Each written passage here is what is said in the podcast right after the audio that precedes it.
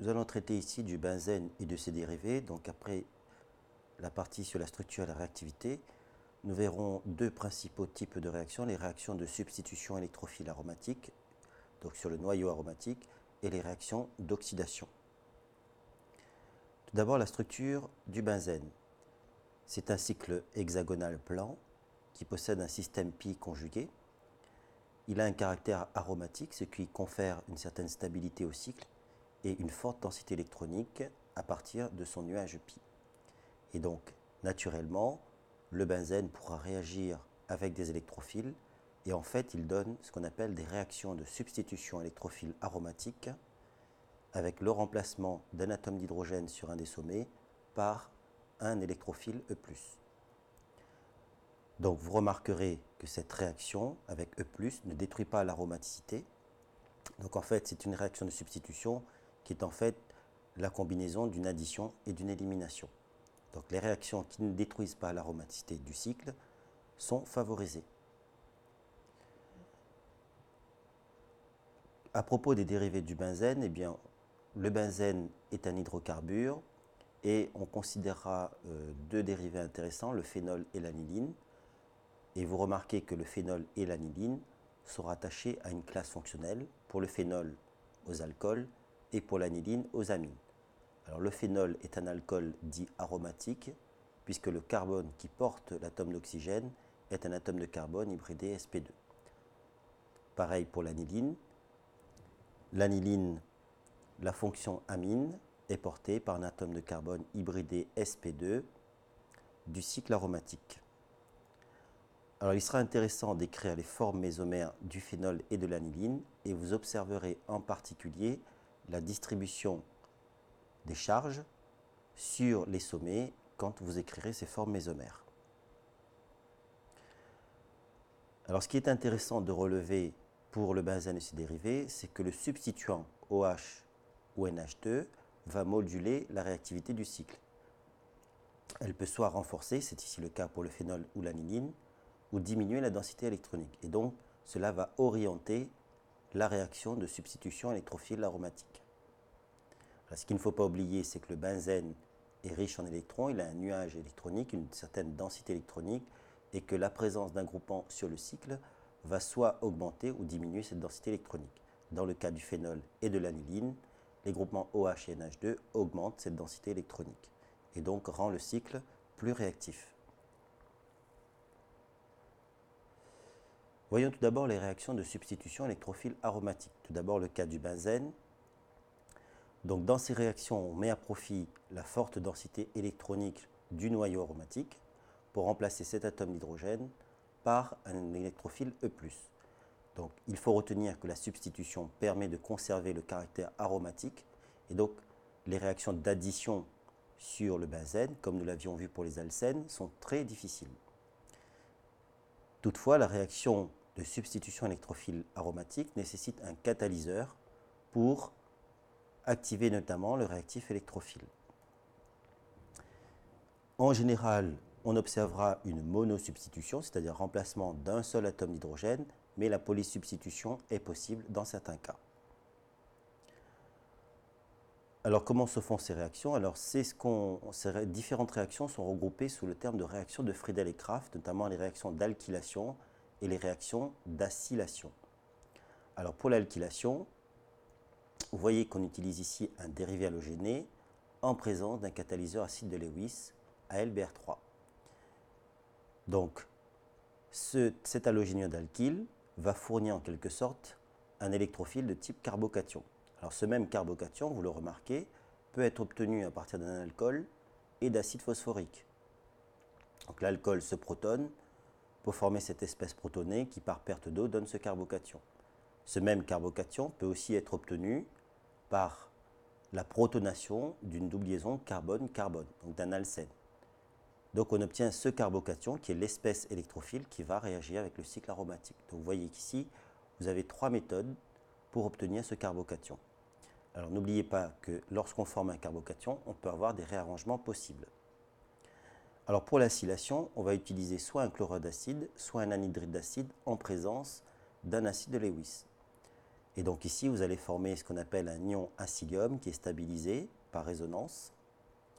Donc, pour obtenir cet ion acidium, deux méthodes, le chlorure d'acide ou l'anhydride d'acide en présence d'AlCl3.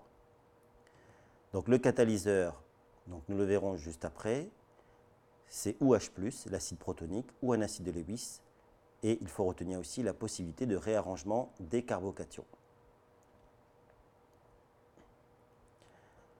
Autre réaction sur le cycle aromatique, les réactions d'halogénation. On utilisera X2, principalement Cl2 et Br2, et on utilise soit un acide de dérivé de l'aluminium, soit du fer. Alors l'halogène, bien sûr, va donner un ion halogénium.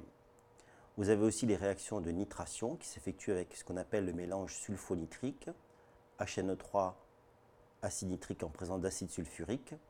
Et voyez que cet acide nitrique en milieu acide conduit à un cation qui s'appelle l'ion nitronium. Enfin, vous avez la sulfonation, où on utilise de l'acide sulfurique pur, et cet acide sulfurique pur va donner le trioxyde de soufre.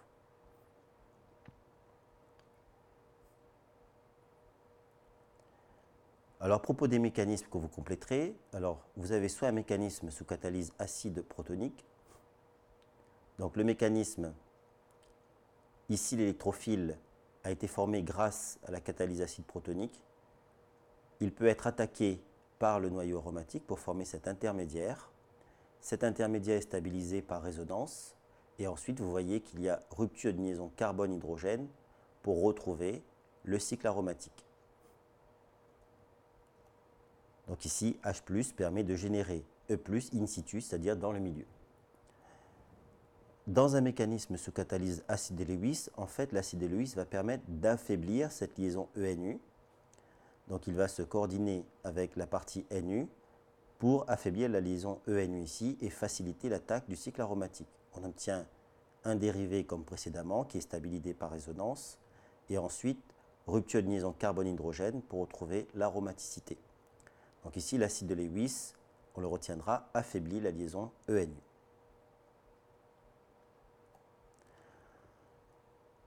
Alors voyons maintenant cette réaction dans le cas des dérivés monosubstitués. Donc si vous avez un groupement YH ici, Y étant un hétéroatome qui porte des doublés, eh bien vous pouvez, la réaction sera régiosélective. Alors, lorsque ce groupement, donc ici vous avez un exemple où vous obtenez un mélange d'isomères ortho, et d'isomère para. Donc je vous rappelle que la position ortho-para est repérée par rapport à la disposition relative des deux groupements sur le cycle aromatique. La position ortho est généralement favorisée par une stabilisation dans le produit final. Imaginez que ce groupement E et ce groupement YH peut former un chélat stable, et eh bien il sera donc favorisé.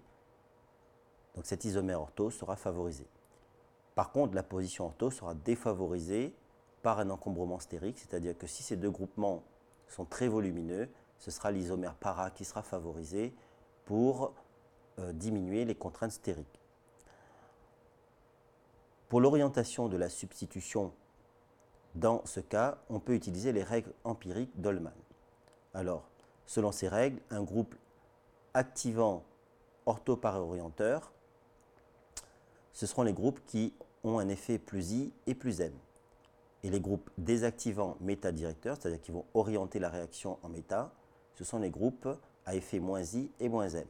Alors on notera tout de même le cas particulier de l'atome de chlore qui a un effet -I, mais cet effet -I, et dans le cas du chlore, est prépondérant sur son effet plus M, puisque l'atome de chlore possède des doublés, et il pourrait donc jouer par son effet mésomère d'honneur, mais ce n'est pas le cas. Donc expérimentalement, on constate que c'est l'effet -I qui prédomine, bien que la règle générale disait que c'est l'effet mésomère qui prédomine sur l'effet inductif. Alors, à titre d'exercice, vous écrirez les formes mésomères de l'aniline et du benzaldéhyde et vous proposerez une interprétation des règles empiriques d'Ollmann. Alors on peut aussi avoir des réactions compétitives des dérivés monosubstitués. Donc on peut avoir la compétition entre la C-alkylation et la O-alkylation. Par exemple pour le phénol. Si vous prenez le phénol, eh bien, vous faites réagir un électrophile R+, vous pouvez avoir soit une C-alkylation, donc c'est-à-dire attaque du noyau aromatique, du système pi du noyau aromatique, pour faire une substitution électrophile aromatique.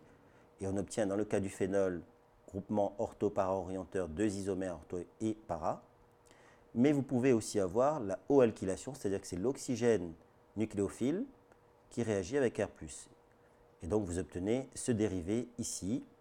Et ensuite, vous avez la substitution en ortho et en para.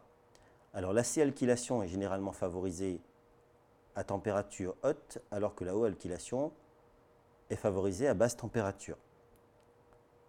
Alors en général, la substitution électrophile, c'est-à-dire la C-alkylation, est favorisée par l'effet donneur de O ou de N, si on prend l'aniline, et la substitution nucléophile, c'est-à-dire du phénol par exemple sur R+, la O-alkylation est favorisée par le caractère nucléophile de O.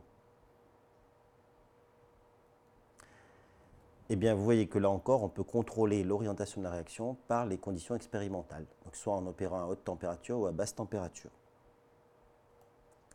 Terminons enfin par les réactions d'oxydation. Alors, vous avez l'oxydation d'une chaîne latérale. Alors ici, vous avez cette position alpha qui désigne l'atome de carbone adjacent à un des sommets du cycle. Eh bien, par KMNO4, vous voyez qu'il y a coupure oxydante en alpha. Donc on va couper ici, et cet atome de carbone en alpha est oxydé en COH. Si on utilise H2CRO4, donc c'est un oxydant dérivé du chrome, eh bien vous avez seulement oxydation en alpha. Vous voyez que les deux atomes d'hydrogène ici en alpha sont remplacés par une double liaison carbone-oxygène. Et donc là encore, on peut contrôler la réaction par la nature de l'oxydant.